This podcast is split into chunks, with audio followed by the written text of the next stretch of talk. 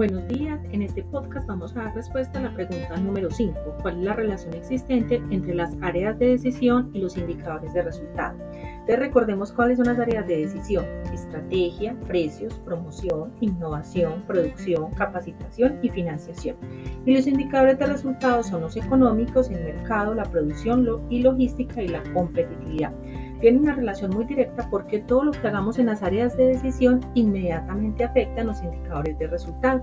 Por eso debemos tomar muy buenas decisiones.